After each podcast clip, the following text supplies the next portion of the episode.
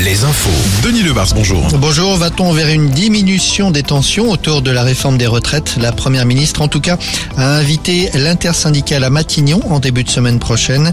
Pour l'instant, seul Laurent Berger, côté CFDT, a répondu favorablement. Il y aura une onzième journée de mobilisation et ce sera dans une semaine, le jeudi 6 avril.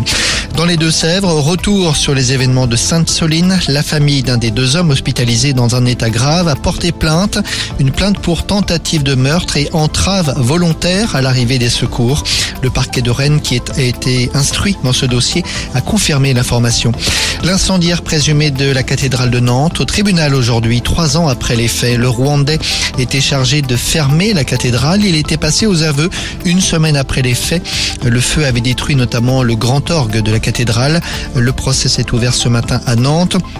C'est ce même homme qui, rappelons-le, doit être jugé aussi pour l'assassinat du père Olivier Maire en août 2021 à Saint-Laurent-sur-Sèvre.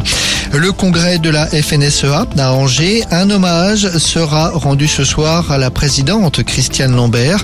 Après six ans passés à la tête du syndicat agricole, l'agricultrice angevine a donc décidé de raccrocher. C'est un céréalier qui devrait lui succéder, Arnaud Rousseau, 49 ans.